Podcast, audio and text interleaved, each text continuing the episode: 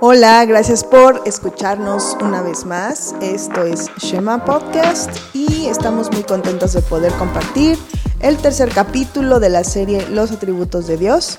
Si tú no has escuchado los anteriores, te invito a que los escuches. No dependen uno del otro, como para escuchar el nuevo no necesitas escuchar los anteriores, pero sí hago referencias a varias verdades que hemos estudiado con anterioridad para no tener que retomarlas profundamente, sino solamente hacer referencia a ellas. En este capítulo voy a hablar de otro de los atributos de Dios, que es que Él es bueno. Eh, dentro de este capítulo voy a ver otros tres atributos más que están relacionados con su bondad. Pero bueno, ¿por qué Dios, si es un Dios bueno, permite la maldad? Esta es una de las preguntas que yo creo que todos nos hacemos y que ansiamos un día que Dios nos las conteste. Obviamente es una pregunta muy profunda en la que pudiéramos llegar a muchos otros temas que me encantaría algún día poder hacer incluso una serie específica de esto, pero bueno, no vamos a ahondar mucho en esta pregunta, solo quiero decirte que si Dios no permitiera que existiera la maldad, simplemente ninguno de nosotros existiríamos. Todos nos merecemos un castigo eterno y aún limpió Él usa para el día malo. Él en su soberanía podemos descansar, en su amor podemos descansar, pero Él pudo habernos privado a todos de ser parte de su bendición en una invitación que Él nos hace, pero Él pudo habernos quitado incluso este, esta invitación. Él trajo una combinación entre justicia y misericordia. Él es justo y también es misericordioso. En Santiago 2.13 dice, porque el juicio será sin misericordia para el que no ha mostrado misericordia. La misericordia triunfa sobre el juicio. Vemos que sí existe la maldad y Dios es justo y la castiga, pero también existe la misericordia. Y es por eso que nosotros seguimos con vida y tenemos esta invitación a la salvación. ¿Por qué, ¿Por qué creer en su bondad? Su bondad es la vida de la confianza del creyente. Si nosotros no creyéramos que Dios es bueno, no tendría ningún sentido creer en Él. A diferencia de dioses míticos, dioses, otros dioses, podemos ver que Dios es un Dios perfecto y que Dios es un Dios completamente bueno. Eh, esas son las características únicas de Dios eh, y que lo hacen quien es. El Dios, sobre todo Dios, el Dios. En Nahum 1.7 leemos, Jehová es bueno, fortaleza en el día de la angustia y conoce a los que en él confían. La bondad de Dios es palpable en la evidencia de que mandó a su Hijo Jesucristo. Ahí podemos ver cómo Él concreta su bondad. La bondad de Dios demuestra su verdad, que Él es un Dios verdadero y que habla verdad. Y que en esta bondad también Él no puede ser incongruente. Dios solamente habla la verdad. Dios es la fuente de la verdad. Dios será el árbitro y el juez determinante de qué es la verdad. Dios es el estándar final de la verdad. Tú y yo no podemos hablar de ninguna otra cosa de Dios si no establecemos que esta es una verdad absoluta. hay una referencia que me gusta a veces compartir que es eh, que lo bueno, por ejemplo, mucha gente lo considera como algo que cada quien puede percibir de manera personal, pero yo lo quiero poner delante de ti de esta manera. Si esto fuera cierto, cualquier actor terrorista que ha pasado, cualquier balacera, asalto, corrupción, no pudiera ser castigada porque cada quien tendría una percepción de esto una persona que mata a otros de manera injusta es, está haciendo un acto de maldad. Y eso no puede estar eh, sujeto a una crítica personal de cada quien. Es malo y se condena como malo. La verdad de Dios habla de la realidad. La, la manera en la que las cosas son realmente es la verdad de Dios. La verdad no resulta de la percepción de la mayoría, la verdad es consistente con la mente de Dios y con su voluntad. Este es otro de los aspectos de su bondad, la verdad, la veracidad. La verdad de Dios, número uno, es divina. Él dice que eh, Él es el espíritu de la verdad en Juan 14, 17. La verdad también es absoluta. Existe lo correcto y existe lo malo. Y en Primera de Corintios 3, 19 dice, la sabiduría de este mundo es necedad ante los ojos de Dios. Número 3, la verdad de Dios es objetiva, es decir, no tiene error. El número 4 es singular, no está fragmentada, es específica, es única. No es como que hay muchos cachos de verdad, sino que es completa en sí misma. En Isaías 48 vemos que también es inmutable. Dice, se seca la hierba, se marchita la flor, pero la palabra de Dios eh, permanece para siempre. No hay manera de mover la verdad de Dios. Es la misma desde el principio y no cambia. Trasciende culturas, ese sería nuestro número 6. También trasciende géneros y trasciende generaciones. Número 7, la verdad ilumina. Salmo 119, 105 dice, lámpara es a mis pies y lumbrera a mi camino, haciendo referencia a la palabra de Dios, que es su verdad. Número 8, la palabra de Dios se puede confiar en ella. Dice en Salmos 9:10, Oh Señor, no abandonas a los que te buscan. Número 9, tiene autoridad. Nadie puede salvar, eh, salvarse lejos de la verdad de Dios y nadie puede ser santificado fuera de esta verdad tampoco.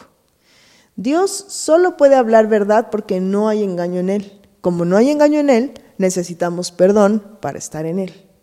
No podemos acceder al Padre sin tener su perdón. nosotros teniendo engaño no podemos estar en su presencia. Para esto entonces necesitamos otro de, sus atributos que es la gracia.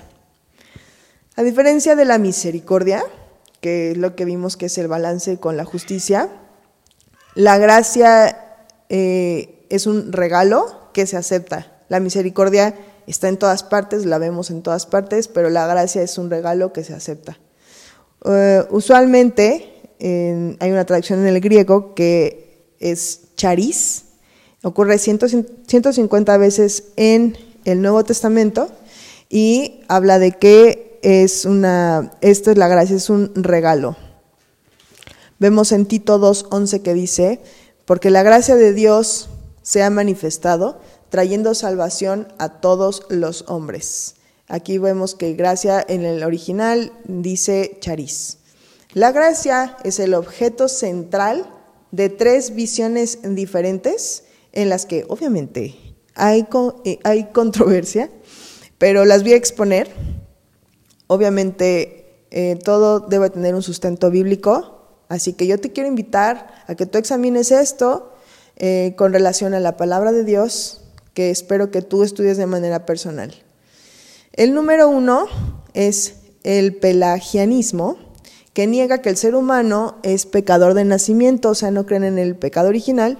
Y eh, Pelagio, que fue por quien se nombró esta, esta vertiente, dice, el, el era quien creía que el ser humano mm, podía salvarse a sí mismo no escogiendo pecar. O sea, si él escogía no pecar, podía salvarse eh, de la consecuencia del pecado. Pero San Agustín, que es uno de los padres de la fe, se opuso a esta enseñanza porque la salvación se alcanza por gracia y no con esfuerzos humanos. Esto lo vemos en todo el Nuevo Testamento, en las cartas de Pablo, que la salvación no es una cosa que nosotros ganamos con nuestras obras, así que el pelagianismo no tiene sustento bíblico, y, pero era una manera de la que se veía la gracia. Otra vertiente es eh, la gracia contra el libre albedrío, que muchas veces se cree que se contraponen, y bueno, para esto hay una discusión bastante eterna de explicar entre la predestinación y el arminianismo. Eh, la predestinación básicamente es que Dios escogió a quienes debían ser salvos y el arminianismo habla de que la gente tiene la decisión y la libertad de escoger ser o no salvos a través del sacrificio de Cristo.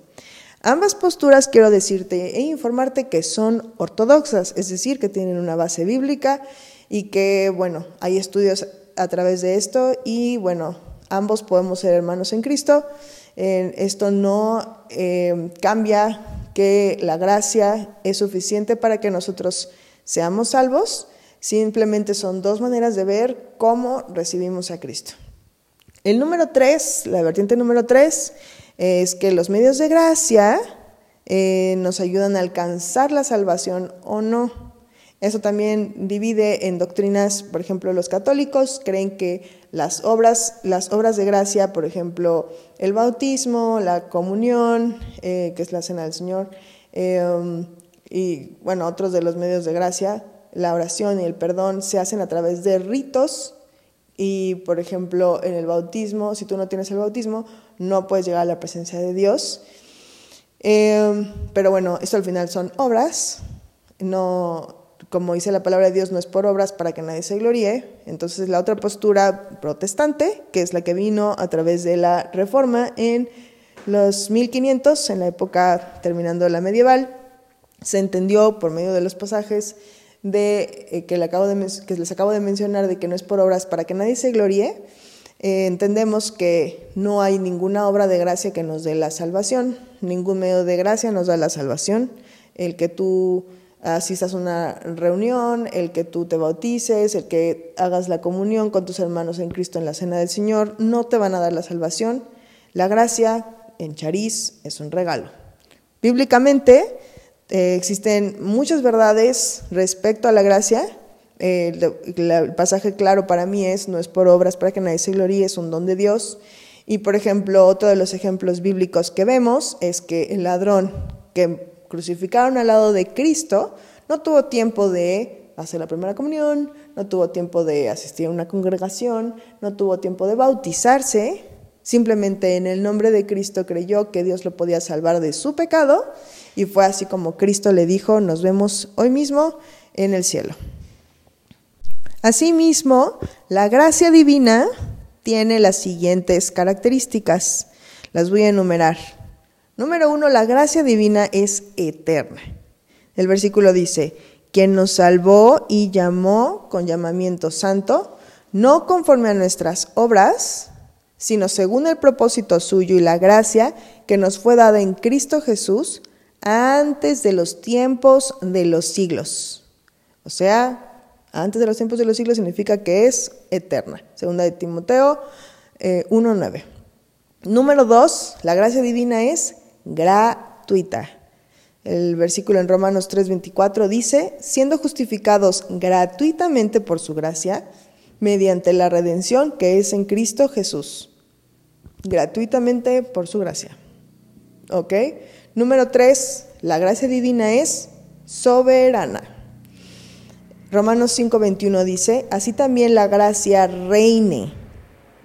Hebreos 4:16 dice, acerquémonos pues al trono de la gracia. O sea, la gracia está en un lugar de autoridad y de reinado. Es soberana. Eh, voy a hacer el resumen. Es los atributos de Dios que hoy vimos es que Él es bueno, Él es verdadero y extiende gracia. Eh, son tres maneras de ver su característica y que solo vienen de Él, son atributos que son característicos particulares de Él.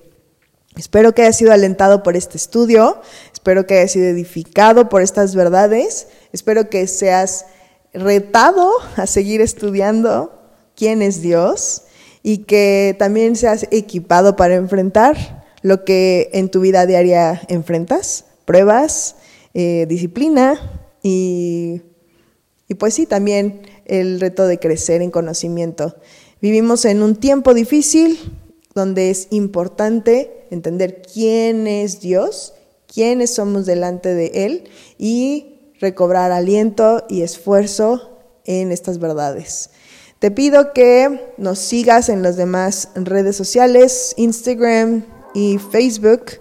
Estés conectado aquí active las notificaciones porque voy a dar anuncios de cómo vamos a estudiar esta serie de manera presencial y voy a hacer unos cuantos lanzamientos de los cuales estoy bastante emocionada de compartir con ustedes, así que no quiero que te lo pierdas. Y bueno, obviamente que escuches los demás capítulos de la serie siguiéndonos a través de los otros servicios de podcast que hay, Apple Podcasts, Spotify, Google y bueno, los que tú los que te gusten más a ti. También estoy subiéndolo a YouTube en audio con referencias a los versículos y quotes que estoy eh, compartiendo a través de estos estudios. Quiero agradecer hoy en especial a mi esposo Oscar Alanís por ayudarme a hacer la edición de todo este proyecto y por continuar conmigo a pesar de mis ideas locas. Y a ustedes también quiero agradecerles por continuar con nosotros en la serie. Es de gran aliento saber que es de dedicación para ustedes, así que espero tus comentarios y sugerencias para poder crecer en este proyecto y hacerlo con excelencia eh, para darle la gloria a Dios y también para servirte a ti. Este, yo soy Daniela, Daniela Alanis, mi nombre de casada. Y bueno, esto es Shema Podcast. Que Dios te bendiga.